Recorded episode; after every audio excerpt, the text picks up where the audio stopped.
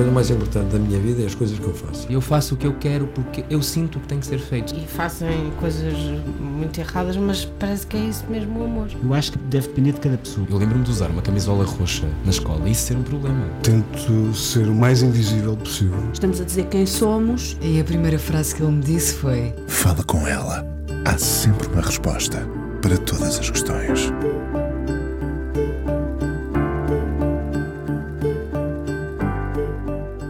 Fazem Lídia Jorge, Terezinha Landeiro, Manuela de Freitas, Natália Correia, David Mourão Ferreira, Fernando Pessoa ou Aldina Duarte juntos? Estão ancorados nesse porto seguro chamado Mãe, o disco da convidada de hoje, uma voz que nos acompanha no tempo e que se veste de muitas camadas. 18 discos depois, como se atingisse a maioridade na música, é ao fado tradicional que presta homenagem. Será ela uma filha do fado, ou o fado o alicerce para ela ser mais plena enquanto mulher e mãe. Com este disco, a viagem já vai longa, mas ainda irá passar por Paris, Zurique ou Panamá. O que ouvem os outros que não falam a nossa língua, nem a do fado, quando a escutam a ela. E o que tem ela descoberto neste tempo de muitas interrogações, mesmo na música, em que o fado é um vai e vem de descobertas e recuos. Mais de 25 anos de carreira, alguns passados na Holanda e em viagem constante pelo mundo e pelo seu mundo. Como este programa vive também de detalhes, descubro que Cristina Branco, a convidada de hoje, que vem falar do seu disco Mãe, Faz anos no dia da minha mãe. Nunca nada é por acaso, se quisermos. Cristina Branco no Fala com ela na Antena 1. Olá, Cristina. Olá, Inês. E no fundo é sempre ao fado tradicional que se regressa? Sim. Eu, uh, no teu caso? No tu... meu caso, sim, até porque é o meu princípio, portanto eu voltarei sempre lá. Como há muitas pessoas que se questionam porque, porque eu fiz três discos muito diferentes que não tinham nada a ver com o universo do fado, mas a verdade é que o fado esteve sempre lá podendo não estar nos discos, mas esteve sempre nos concertos e, se quisermos, na atitude e também na linguagem musical. Isso esteve sempre presente. Pode ser um fio condutor, pode não ser uma coisa muito evidente durante um período de tempo da minha, da minha vida, mas esteve sempre presente. Portanto, é sempre lá que eu volto. Hum, mas, mas pode, não é, não é necessariamente estanque, não é? Porque já fizeste esses desvios, ou seja. E farei sempre. pois é isso, claro. é isso. Pode ser uma, uma passagem para outra margem. Sem dúvida nenhuma. Eu, eu preciso disso. Para mim é vital uh, para, para, a minha saúde uh, musical, se tu quiseres, mas, mas é, é muito importante porque acho que só assim é que eu consigo evoluir pode ser muito diferente para outras pessoas, mas, mas para mim tem que ser assim. Eu, eu, tenho que ir buscar outras referências, tenho que as cantar, tenho que as entender para poder trazer isso para o meu universo, que não deixa de ser o fado. E como é que se para e se decide agora vou fazer isto. Eu tenho muita curiosidade em relação ao universo dos músicos, dos artistas em geral, não é? Hum. Mas dos músicos, como é que se, como é que há aquele instante muito claro e evidente, aquela epifania quase em que se para e se diz: agora vou por este caminho. Uh, eu acho que para mim foi sempre uma coisa muito clara. Uh, sendo que tu, tu, falaste de 18 discos, são efetivamente 18 discos, mas uh, nem todos são discos de originais. É? Há um disco ao vivo, há, etc. É? há, há compilações. agora, todos os discos que foram discos de, origi de, originais foram pensados até aqui. Até este, este era o vou dizer assim uma barbaridade, se calhar, mas para mim este seria o último disco. Foi, foi o último disco que eu pensei. Eu sabia que queria passar, queria falar da viagem, queria falar do amor, queria falar do amor no tempo, queria falar do feminismo, queria, ou seja, havia uma série de coisas que eu queria abordar, isto desde o princípio. E não estou. Uh, para mim foi sempre muito claro isso. Eu tinha que dizer coisas às pessoas, não podia ser só uma voz a cantar, uma voz bonitinha, enfim, tinha que ter uma mensagem para, para, para dar às pessoas. E para, para mim isso foi sempre muito evidente porquê que chegaste a esses temas? Um, a urgência temas, de, desses temas. São sim. coisas que vão acontecendo na minha vida, coisas que para mim eram importantes. Mesmo, no, por exemplo, no princípio da, da, minha carreira, estamos a falar há 20 e tal anos atrás, o feminismo era um tema bastante fraturante. Eu ainda, é. ainda é, infelizmente. Nós, a cada passo que damos em frente, recuamos três ou quatro, não é? Mas a, até mesmo no feminino, que é uma coisa estranhíssima e cada vez me confundo mais. Uh, mas, mas a verdade é que isso era um tema muito importante para mim. Tal como, tal como sei lá, multiculturalidade, por exemplo. Eu, eu, estudei comunicação social e havia, houve uma série de temas que eu abordei naquela altura e que para mim tornaram-se importantes referir, nomeadamente, sei lá, prostituição, pedofilia, e estou a falar de coisas, por exemplo, não é? de coisas que são, que são temas de facto importantes da nossa sociedade. Que continuam a ser, não é? Sim. E... Que, que antes, se calhar, foram tabu e que felizmente agora são muito mais sim. falados e enfrentados. A propósito. Bolha, apesar de tudo, ainda, ainda. Falavas do feminismo e eu agarro aqui. Uh, nesta liberdade uh, escrita pela Terezinha Landeiro, uh, poder ser o que quero, podendo querer ser tudo, ser tudo o que não espero, poder escolher se, se mudo. Uhum. Uh, o que se quer ser depois dos 50? Um, quero ser, e acho que sou, aquilo que não consegui ser mais jovem. Eu acho que quando se atinge esta idade, eu, eu sempre achei que não era assim, sempre me senti uma pessoa livre, com altos e baixos, etc. Mas é de facto muito diferente. Eu acho que essa liberdade que a Terezinha escreveu não foi a minha liberdade na idade dela. Eu nasci em 72 e era uma coisa completamente diferente. Mesmo a viver em liberdade, mesmo crescendo em liberdade, foi outra coisa. Nós, apesar de tudo, trazemos o, a herança dos nossos pais, não é? Da nossa história. E, e foi muito. Esse peso é um peso, não é? Sim, foi e muito preponderante. Foi muito preponderante na minha vida e, de facto, vê-la escrever assim, ler as palavras delas e, e dela e poder cantá-las, de facto, dá-lhe outra dimensão. Ou seja, já não é a minha liberdade, mas acho que a acho que consegui um, engrandecê-la de alguma forma, porque a entendo não sendo a minha.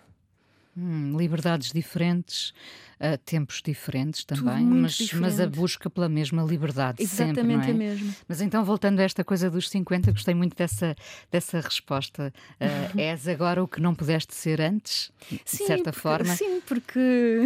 como, como, é ser, como é ser mulher agora no século XXI, uh, quando o mundo vive permanentemente de recuos e avanços, e tudo também pode ser muito subjetivo, o que é um avanço para nós pode, pode ser, ser um, um, recuo para outros, para e vice-versa não é? Sim, mas, mas olha, falando de, de liberdade, não é? Quer dizer, eu sinto-me suficientemente eu própria para poder avançar ou recuar, ou seja, já não tenho medo de dizer que me enganei, por exemplo. Uh, já não tenho medo de ser eu própria, não, não me quero esconder atrás de. de um, por, por, vezes sinto que, que, que, na minha vida profissional ser, ser músico muitas vezes já deixou de ter aquele cariz uh, quase meio louco, quase, não é? Que, que, que nós atribuímos ao, aos músicos. Eh, de repente, ser músico passou, passámos a ter que lidar com questões uh, muito mais pragmáticas, passámos a ser gestores das nossas carreiras de alguma forma.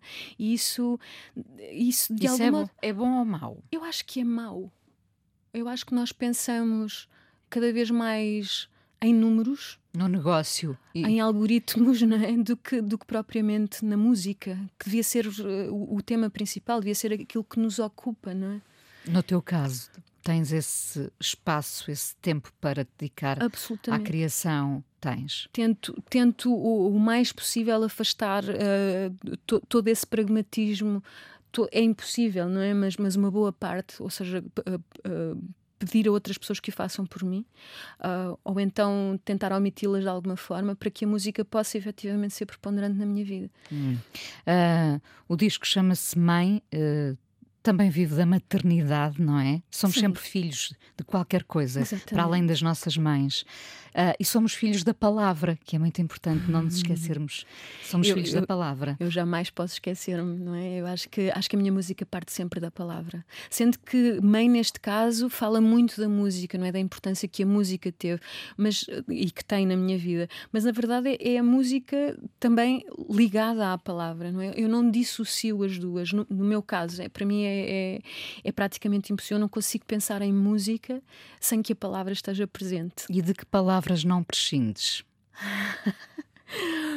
De que palavras não. Amor.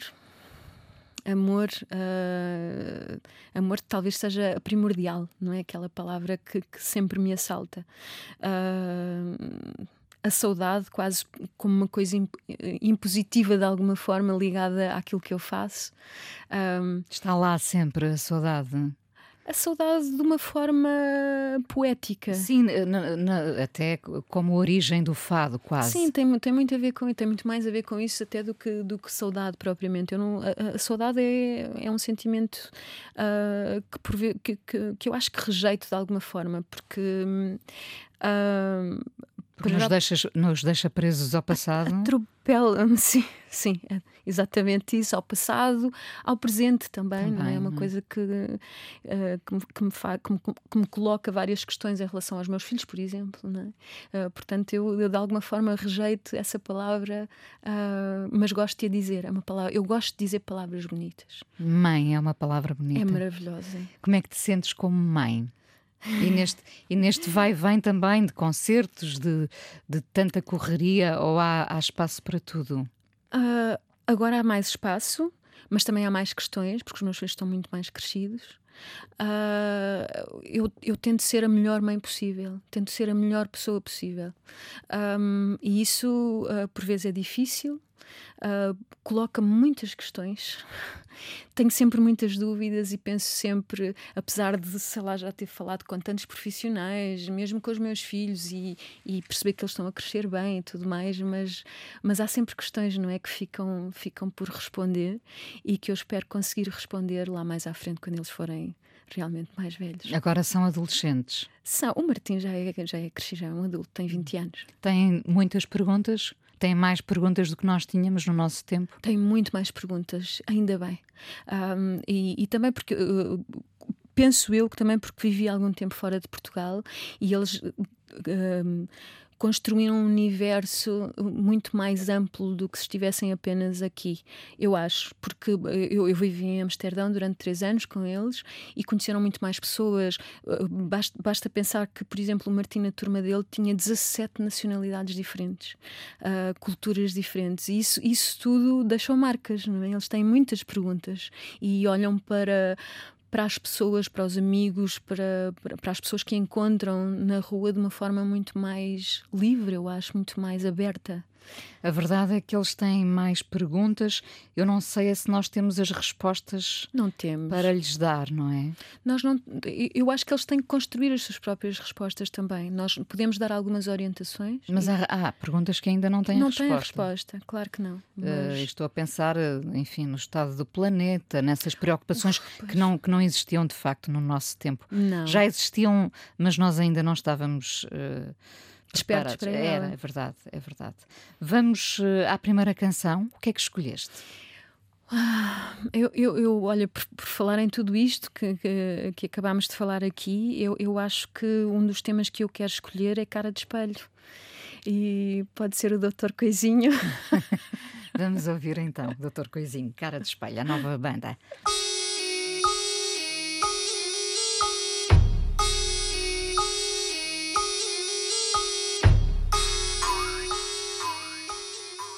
A fadista Cristina Branco, hoje no Fala Com Ela, aqui na Antena 1. É justo dizer fadista? É uma questão bem resolvida? Completamente resolvida. Eu, eu acho que sou fadista, mas também sou outras coisas. sou, sou uma cantora. Ou, ou seja, exatamente. Quando canto fado, sou fadista, claro. Sim, mas tu, eh, quando te. Falávamos há pouco dos cara de espelho, quando te olhas ao espelho, és o quê? Sou cantora. Cantora? Sou. Portanto, Porque diz... eu não sou só fadista. Pois é, redutor, eu pensei nisto, uh, se calhar cantora, mas depois há fadistas que não gostam de ser uh, outras coisas, outras coisas não é? No teu caso é eu, mais eu preciso amplo. ser outras coisas. Sim. É, sim. Um, portanto, já houve alturas, há alturas em que hesitas perante o termo fadista. Sim, oh. quando me colocam essa pergunta, eh, mas, nunca foi em relação a mim, foi mais em relação aos meus, eh, aos meus pares. Foi de pensar que se calhar as pessoas não olhavam para mim como uma fadista e, e outros estarem a chamar-me fadista eh, significava, uh, podia ser um desprestígio para a classe, não sei, é uma estupidez. Mas às vezes, porque às vezes os parâmetros também são muito rígidos, não são, Cristina? São dentro do fado, sim, é um clã, não é? Funciona um bocadinho como um clã. E uh, eu sempre me senti de alguma alguma forma, um, uma espécie de filho adotivo, nunca foi propriamente do meio, uh, porque, porque não sou de Lisboa, porque nunca cantei numa casa de fados, um, portanto, sempre foi assim uma coisa meio, não marginal, mas meio uh, a correr ao, ao lado nunca dentro. Sento, sento que sempre, na, na, verdade, sempre me incluíram. Uh, ou, por exemplo, no Museu do Fado, eu, eu consto de, de, de, de, sei lá, estou claro. naquele painel uh, da entrada, essas coisas todas. Portanto, eu de alguma forma faço parte deles. No entanto, uh, no início sempre me fizeram sentir, se calhar os meus colegas, talvez, os meus pares, me sentir um pouco à parte. porque eu sempre fiz um repertório muito diferente, porque porque sempre trabalhei muito mais fora do país do que propriamente cá, um, talvez por isso. Mas eu... isso também te deu uma grande liberdade de movimentos. Estava a pensar ainda na questão Sem da dúvida. casa de fados, não é? Não te imagino uh, uh, a cantar uh, numa casa de nem fados. Eu, nem eu. Para mim seria profundamente redutor. Porque, com todo o respeito por quem toda, o faz. Completamente, completamente. Aliás, acho que é uma escola incrível. Agora, eu não conseguiria cantar, uh, uh, limitar-me àquele espaço. Eu preciso de outras coisas para, para crescer como, como músico, como, como música, neste caso. Um, como, e também como pessoa porque eu cresço como pessoa, e daí também o nome mãe do disco. Eu cresço como pessoa dentro da minha música. Eu cresci ali dentro. Eu, eu fiz-me mulher dentro da música e com todas as viagens. A, a música todas... é o teu útero, quase. Sim, ah, sim, bonito, sim, é, é mesmo. É mesmo. Hum. Todas as viagens, todas as culturas, as pessoas, as conversas, a, a, música, as pessoas que chegaram através da música, as que se foram embora também através da música. Uh, aprendi a ser melhor pessoa também através da música. Bom, uh, o que cantas lá em casa? Fiquei com curiosidade. Tudo. Eu estou a rir-me porque, porque isso é uma questão para os meus filhos, porque eu estou sempre a cantar ou a assobiar e normalmente eles dizem uma palavra qualquer e eu, ou qualquer coisa que, que eu não acho positiva e eu pego numa letra qualquer, por mais disparatada que possa ser, de uma música qualquer e faço-lhes uma música com aquele disparate que eles acabaram de dizer. Eles ficam super irritados comigo. Portanto, eu estou sempre a cantar e posso cantar de tudo. Até as coisas criadas no momento. É? Até as coisas criadas no momento. Que ainda, ainda dará Rima ladina. Ainda dará um disco. Ainda dará um Creio que não, mas é só uma brincadeira. Olha, e em miúda, o que é que cantarolavas? Se é que cantarolavas? Cantarolava o tempo todo também, mas eram letras imperceptíveis, porque, porque a maior parte das vezes eu inventava letras em inglês. Ainda não conhecia propriamente o idioma, não sabia falar inglês, mas inventava. Porque achávamos que ficávamos eh, com outra atitude só porque estávamos a cantar. Sem dúvida. Eu lembro-me de estar no, no, no, no na, em casa dos meus avós, e que era assim uma espécie de, de solar, sabes? Também tinha, assim, em uns Almeirim? varandins, sim, em Almeirim. Tinha, tinha um pátio central e depois a casa corria toda à volta desse jardim interno e tinha assim uns varandins e eu achava, eu pegava numa vassoura e ficava ali a cantar e achava que era o meu público, estava ali. Tu já estavas no palco? muito pequenino, eu já estava no palco e não sabia. E, e durante muito tempo achei que não queria isto para mim, que era uma coisa impossível enfrentar o palco, enfrentar uh, as pessoas a cantar. Para mim era, era mesmo impensável. Hum, os teus pais, o que é que ouviam?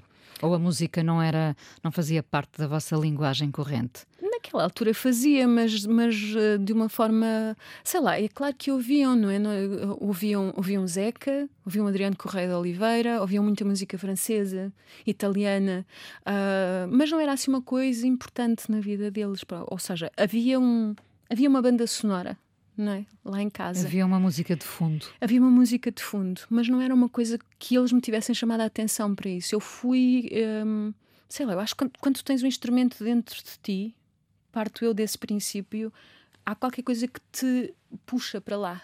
Uh, eu fui ouvindo música, mas não necessariamente a música que, que circulava. Quer dizer, na verdade, sim, muita da música que circulava por lá foi por, foi por ali que eu comecei a ouvir, não é? Os discos, os discos que, que havia lá por casa. Mas nunca achei que os meus pais dessem a mesma importância que eu dei. Uh, sempre foi uma coisa muito, muito diferente. Quem hum. me chama a atenção para o fado é o meu avô, o meu avô materno. Uh, mas sim, mas sempre ouvi de tudo. Eu passava horas, na verdade, a ouvir Chico Buarque, uh, Maria Betânia, Acho que era assim os discos mais riscados. E quando é que descobriste? Simon Garfunkel. Também, também, claro. É geracional, Claro. também ouvi. Ah, quando é que descobriste que tinhas esse instrumento dentro de ti? Ah, mesmo muito cedo, com a história da vassoura no, no jardim dos meus avós. Aí já tiveste a percepção que era a cantora que querias ser? Pois talvez não. Não, eu cantava de, de uma forma inata. Não, não, imagino, não me imaginava ser cantora. Aquilo era uma coisa natural em Penso mim. que, mu- que muitos cantávamos, não é? Como, Sim. aliás, como continuam. Mas eu passava horas naquilo, mesmo. Eu, eu entretinha-me, eh, se calhar enquanto outros, outras amiguinhas minhas brincavam com bonecas. Eu nunca brinquei com bonecas também. Ou, ou melhor, só muito mais tarde, quando percebi que tinha umas maminhas e tal, e de repente achei piada. eh, não, nem não era a Barbie, era uma outra boneca. Seria a Nancy? Não, Não. essa era muito grande. Não, Ou era, era o mesmo. Sim, hum, talvez, já não me recordo. Era isso, acho que era Por aí, isso. Não sim. Eram aí. parecidas, sim. E a minha mãe fez-lhe umas roupinhas e eu, para aí, com 15 anos, brinquei vagamente com, com uma dessas bonecas. Mas porque tenho um irmão mais velho, as minhas brincadeiras sempre foram muito diferentes, muito longe das, das coisas mais femininas. E não há um instante exato em que tu eh, consegues perceber que esse instrumento te vai levar a algum sítio? Só muito tardiamente, só mesmo quando fui cantar a primeira vez, já com 20, 20 anos, ah, a um, a um nem sequer era uma casa de fados, era ali no Ribatejo, a Benfica do Ribatejo, mais exatamente, e eu vou com uma amiga minha ouvir fados. E, e eu já, assim, a paixão estava lá pela música, aliás, como eu acabei de dizer, eu passava horas a, a decorar as letras e a cantar, a cantar ao espelho, mas, ah, e apaixonada já nessa altura por, por Amália, pelos discos da Amália, em que ela não cantava fado. e, e Madre Deus, lembro-me naquela altura foi quando apareceram os Madre Deus e eu fiquei completamente louca com as letras em português, aquela coisa de ser possível cantar na minha língua, uma coisa tão bonita. E, e foi assim que eu comecei a cantar. Ah, eu fui, fui com ela nesse, nesse dia e, e ela insistiu para que eu cantasse. Ah, eu fiquei a morrer de vergonha. Primeiro disse que não, mas até estava com o meu irmão, e, mas depois acabei por, por cantar e disse: Eu não sei nenhum fado, ah, mas, mas sim, mas vou cantar. E o que é que cantaste? Madre Deus, vergonha. Foi a vaca de fogo? Não, não sei. aí, sim, Sim, sim, sim. acho que foi, acho que foi isso. Sim, foi a vaca de fogo, exatamente. E, e- e- impressionaste os presentes? Sim, as pessoas adoraram. Que vergonha, que horror. Esse momento devia. Quer dizer, ainda bem que não está registado, não está. Sim, Mas, eh, mas devia estar, não é? Porque, Que porque teria o seu valor.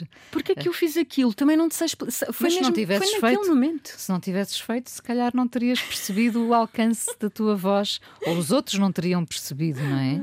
Bem, foi muito incrível, porque, como tu dizes, foi só naquele instante que eu percebi que podia ser uma cantora. Aliás, eu chego a casa nessa noite e abro a porta da sala e digo: Isto é o que eu quero fazer na minha vida. Pronto, são esses instantes decisivos que eu gosto tanto. Nós todos temos, conseguimos sinalizar num mapa da nossa vida esses instantes, Sim, não é é? Ainda bem que aconteceu. Como é que se vence então ah, o pânico que já não era o varandim, não é? Ah, como, é que, como é que mais tarde consegues dar a volta a essa. Uma vontade férrea de fazer aquilo. Seja, aquilo tornou-se mais importante do que eu. Eu, eu, eu, hum, eu o indivíduo, ah, desapareci no meio da cantora ou dentro da cantora. Foi exatamente ao contrário. Eu, eu tornei-me uma cantora e aquilo foi mais forte do que eu. Apesar de todo o medo, apesar ah, da tentação de, de- não ir por aquele caminho, porque eu já- estava a ser outras coisas. Eu era suposto ser uma jornalista, não nada daquilo. Ahm, só que de repente já estava tudo a borbulhar e aquilo era uma forma de, de eu, ahm, de facto, fal- falar dos meus medos através de uma voz cantada. Porque, porque eu sempre fui, além de reservada, sempre fui bastante tímida e sempre, eh, sempre quis guardar-me de, de- dessa, dessa exposição aos outros, mesmo nas amizades. Eu sempre fui aquela pessoa que os amigos vêm ter com para, para falar e para dar conselhos, mas eu nunca consegui fazer o, o caminho ao contrário. E de repente a música e a voz permite-me isso. Eu, eu posso falar comigo e, e aprender comigo e com as canções aquilo que eu não conseguia de outra forma expressar. Ou seja, a cantora engoliu a miúda e com isso também engoliu os receios e a ansiedade. E, hoje em dia, quando, Aprendi a lidar com isso. quando enfrentas um palco grande e, tens nesta, nesta digressão, tens estado em tantos sítios diferentes, Uhum. ah, já não há essa ansiedade de enfrentar, pisar o palco. Ou é há? claro que há. é claro que há. Desaparece, hum, eu acho que desaparece. Na verdade, eu entro quase. No, é assim uma coisa que eu tenho dificuldade em, em verbalizar, porque, porque há ali uma parte do processo que eu não sei exatamente como é que, como é que acontece. Eu sei que vou ficando à, mais à vontade, uh, mas, uh, mas o antes e uma boa parte do durante eu, eu estou um, estou efetivamente muito tensa e tenho muita dificuldade em quase que em comunicar. Faço, faço um esforço uh, muito, muito grande para estar em contacto com as pessoas. Aliás durante anos uh, uma, uma das queixas que o público fazia é que eu era muito fechada. muito fechada sobre, sobre mim própria. Uh, hoje em dia tens o cuidado de comunicar tenho, mais. Tenho isso, curiosamente, é uma coisa que os meus filhos me trouxeram, ou seja, a necessidade de, de, de estar mais em contacto com os outros para, para os ajudar a, a eles, permitiu-me ver também, eh, ver-me nesse papel de alguém que tem que comunicar melhor com os outros para poder. Eh, um, também para eu ficar para eu ficar mais à vontade não é também para para permitir aos outros uh, compreenderem o que é que me vai na alma que é que achas que ouvem os outros uh, quando, quando não percebem sequer a nossa língua e estão a ver e ouvir ali no palco? São levados por uma melodia que pode, hum, às vezes, melancólica, triste. Um, o que é que ouvirão as pessoas que não percebem a nossa língua? É muito curioso, eu acho que há um quê de misticismo quase. Um, Sendo que para mim é difícil falar das coisas assim, não, não gosto muito de, de, Para mim é uma coisa muito concreta, não é? Mas, mas, mas entendo que para, para muitas pessoas que não, não entendem a minha língua, há qualquer coisa que se passa em cima do palco, também naquela transformação toda que vem da voz e que vem da interpretação do texto, as pessoas absorvem uh, de uma forma. Uh, é quase como se fosse uma eles olham para tudo isto, se calhar, como uma espécie de religião, não sendo. Esta é a minha religião. E as pessoas, essa devoção passa para o lado de lá. Uh, passa, a, passa a música, passa, passa a, a, profundidade do texto sem que se entenda o texto. Sendo que eu, de alguma forma, tento explicar uh, minimamente a essência daquilo Explicas que eu estou a de, das canções, sim. Claro. Uh, Deixa-me agarrar aqui num fado, no fado de uma mulher feliz sozinha, com a letra da Aldina de Duarte, que também está aqui na Antena 1, com o seu fado cravo, um, e que é uma mulher também muito discreta, com, com escolhas muito muito pensadas, uh, e ela escreveu: Dancei descalça sem frio sobre o casco de um navio, a dança das mãos vazias, eram longos os momentos, sem a sombra dos lamentos, sem ter outra companhia. Somos mais felizes acompanhados, ou, ou sem dúvida que a solidão escolhida que é muito diferente da outra, também nos ajuda a ver com mais nitidez o mundo. Sem dúvida, eu preciso dos dois momentos. Preciso de estar acompanhada, mas preciso muito de estar sozinha. Uh... Consegues ter esses tempos? Consigo, finalmente. Lá está, aos 50 isso descobre-se. de alguma Quer dizer, podia, se eu fosse outra pessoa, talvez não, mas, mas sim, eu sinto muito essa necessidade e aprendi finalmente, à custa de, de, de, de muitos erros, certamente. Um, consegui levantar-me e perceber que essa minha solidão também é muito importante para o meu equilíbrio.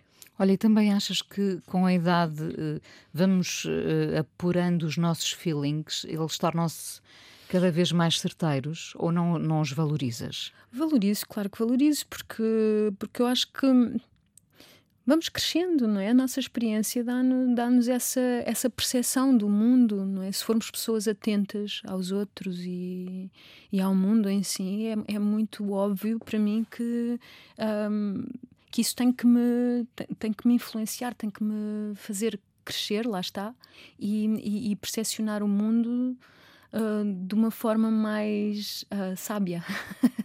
Eu acho que Hum, acho que sei mais sobre, sobre. Ou seja. Sim, eu acho que a experiência nos traz isso. Uh, não só. Um, é, e aqui não tem nada a ver com, com música, ou tem alguma coisa a ver com música, mas tem muito a ver com a, a forma como vivemos a vida, não é? E é óbvio que aos 50 sei muito melhor o que é que quero, o que é que não quero, o que é que, o que, é que para mim é realmente importante, para mim e para os meus filhos, e, e por forma a educá-los da melhor maneira possível isso, sim, essa, essa percepção, essa fineza não é? de, uh, do entendimento é super importante mesmo. Mesmo, sim. Uh, é uma das vantagens do, do, avançar do calendário, não é? É, porque... é a grande vantagem, é a, grande, a maior, talvez. uh, o, o, a pandemia serviu-te de tempo de paragem, de reflexão? Foi devastador. Foi devastador. foi, foi. Foi muito difícil. Foi, foram momentos muito difíceis. Porque estás habituada a andar também, a circular. Sim. Uh, e esse foi um tempo de estagnação.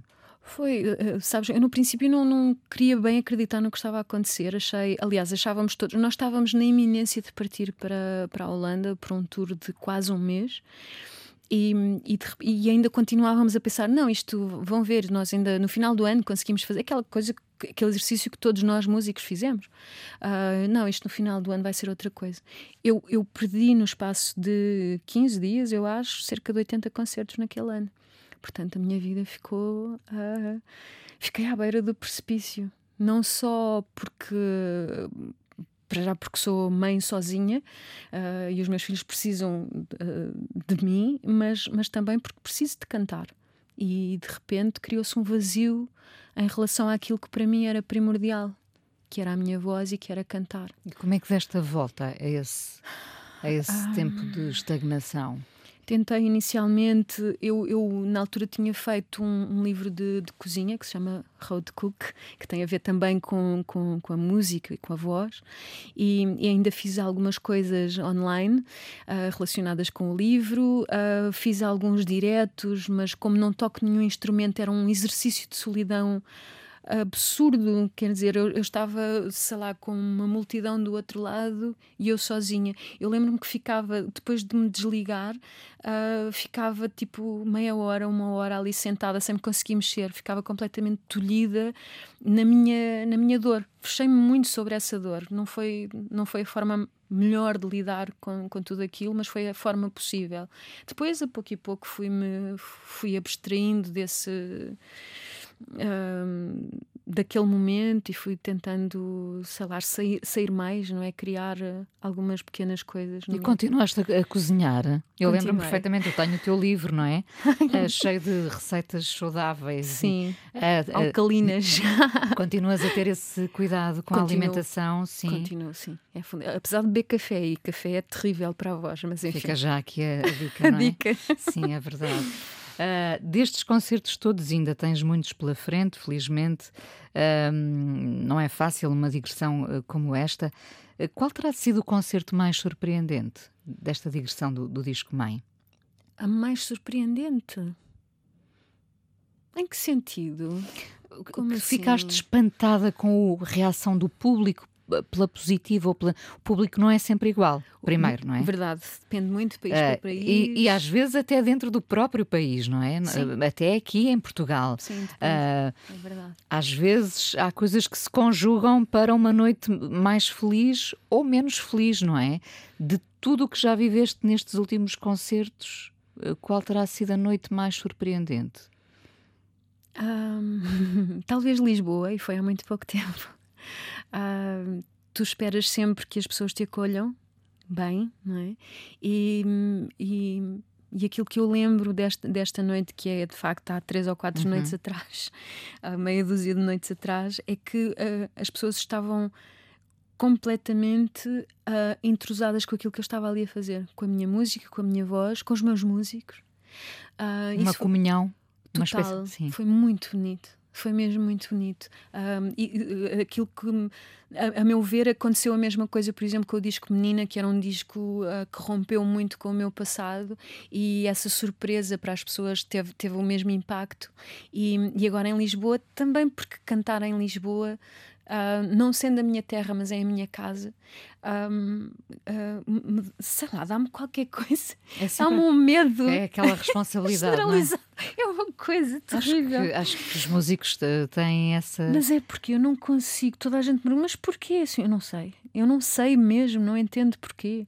Não é só o facto de estar a falar em português e, e há muita gente que pensa, ah, que presunção. Não, não é nada disso. Eu falo, eu, os 80, 90% dos meus concertos são feitos numa língua, são apresentados numa língua que não é a minha, não é? Eu canto em português, mas não falo em português.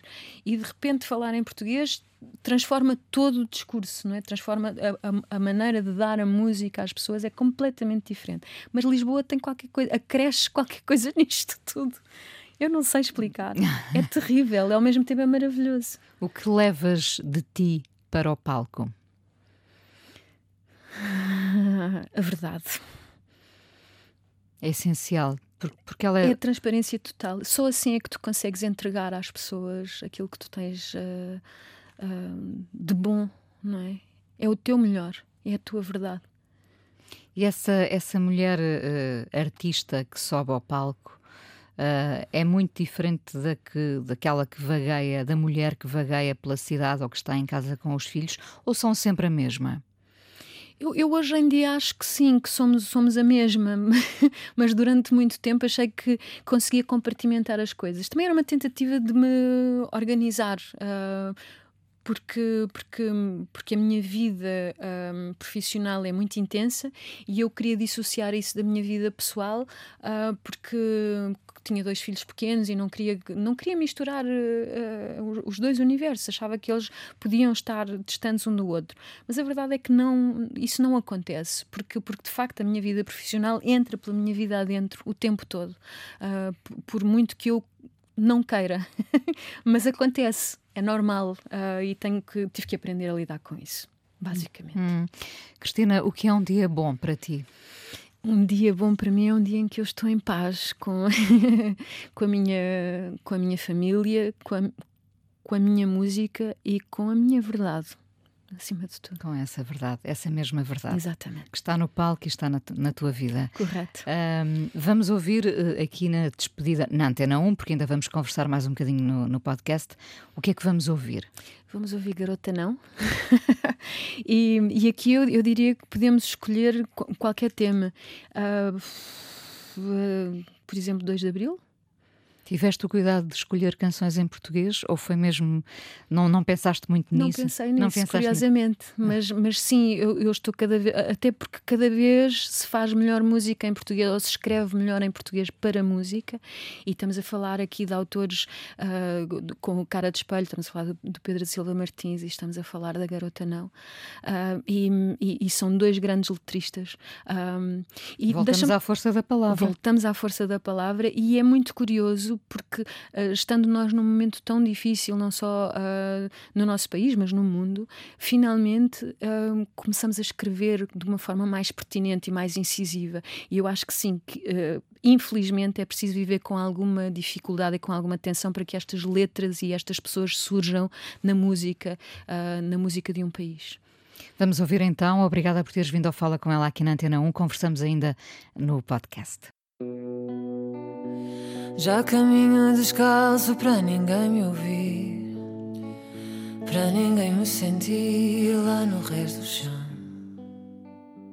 Cristina Branco, hoje no Fala com ela. Cristina, o, o disco começa com esta Senhora do Mar Redondo, uh, numa adaptação com letra da Lídia Jorge, música do Alfredo Marceneiro.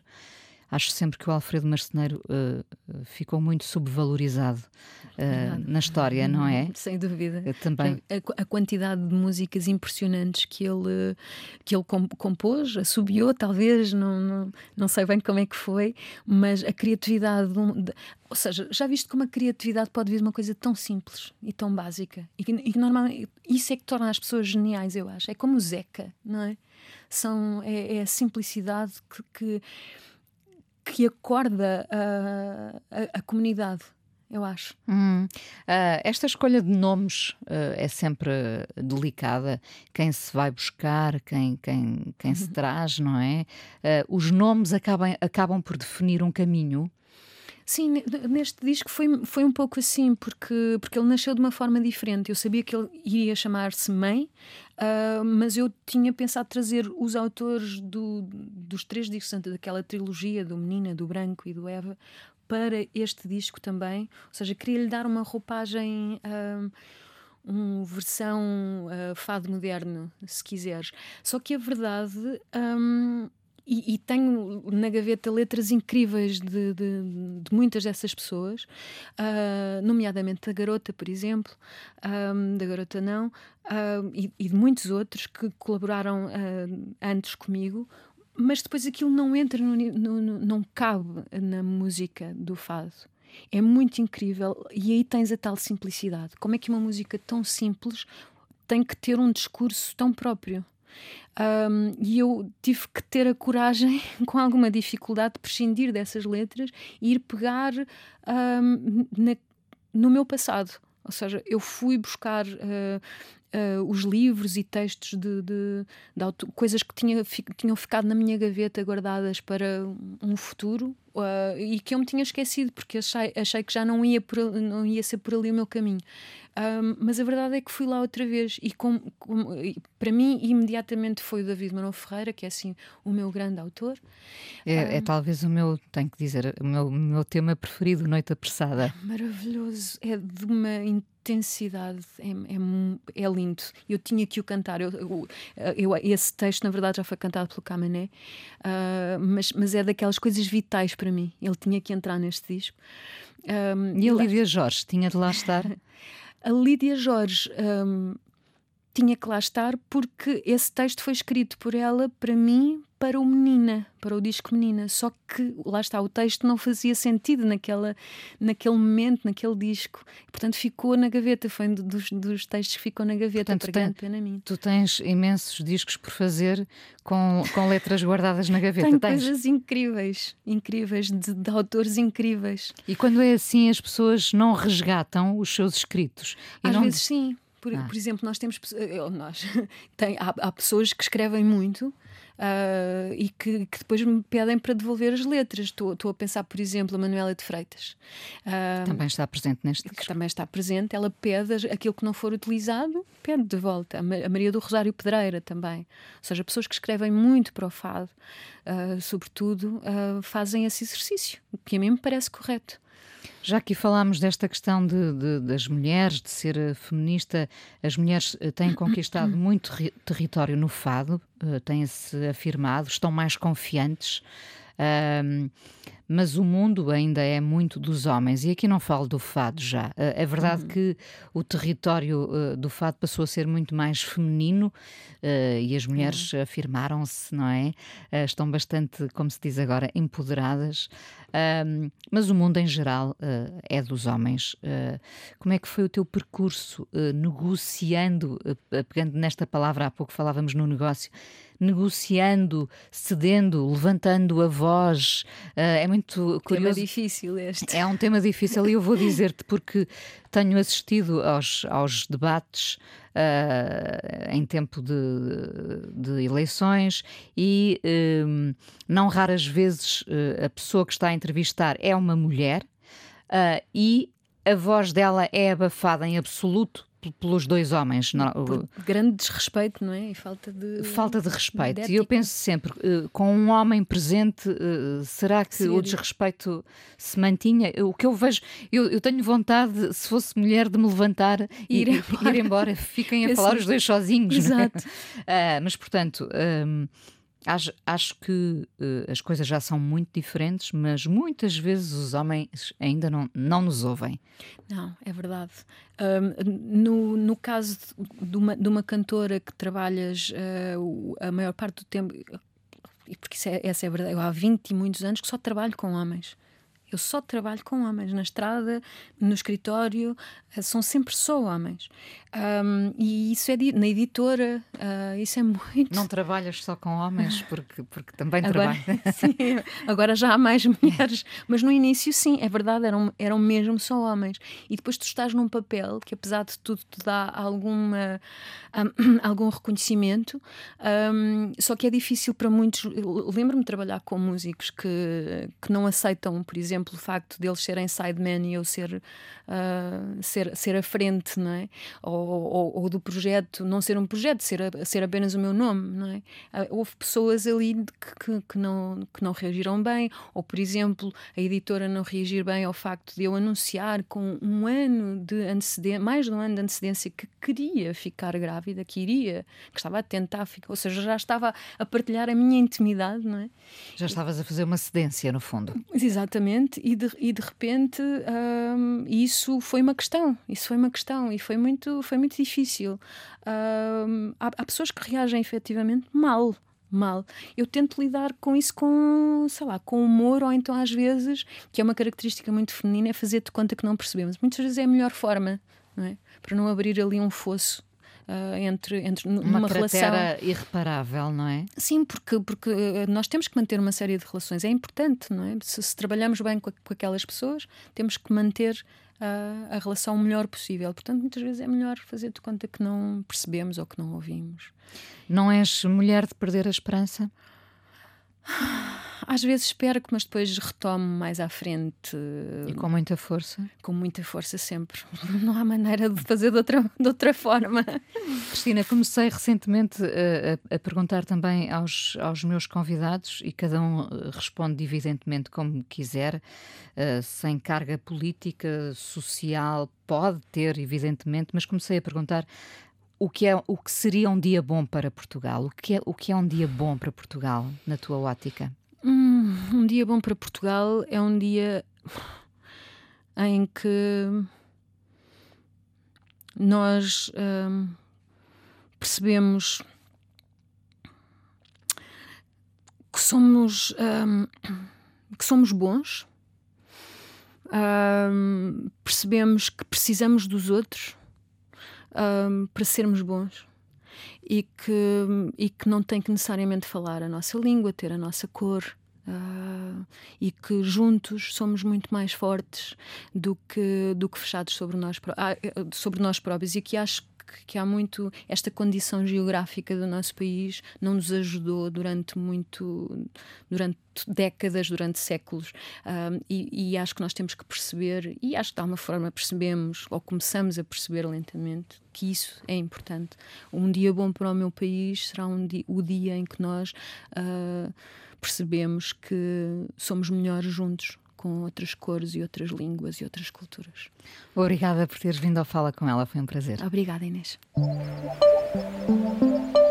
A coisa mais importante da minha vida é as coisas que eu faço. Eu faço o que eu quero porque eu sinto que tem que ser feito. E fazem coisas muito erradas, mas parece que é isso mesmo o amor. Eu acho que deve depender de cada pessoa. Eu lembro-me de usar uma camisola roxa na escola e isso ser um problema. Tento ser o mais invisível possível. Estamos a dizer quem somos. E a primeira frase que ele me disse foi: Fala com ela.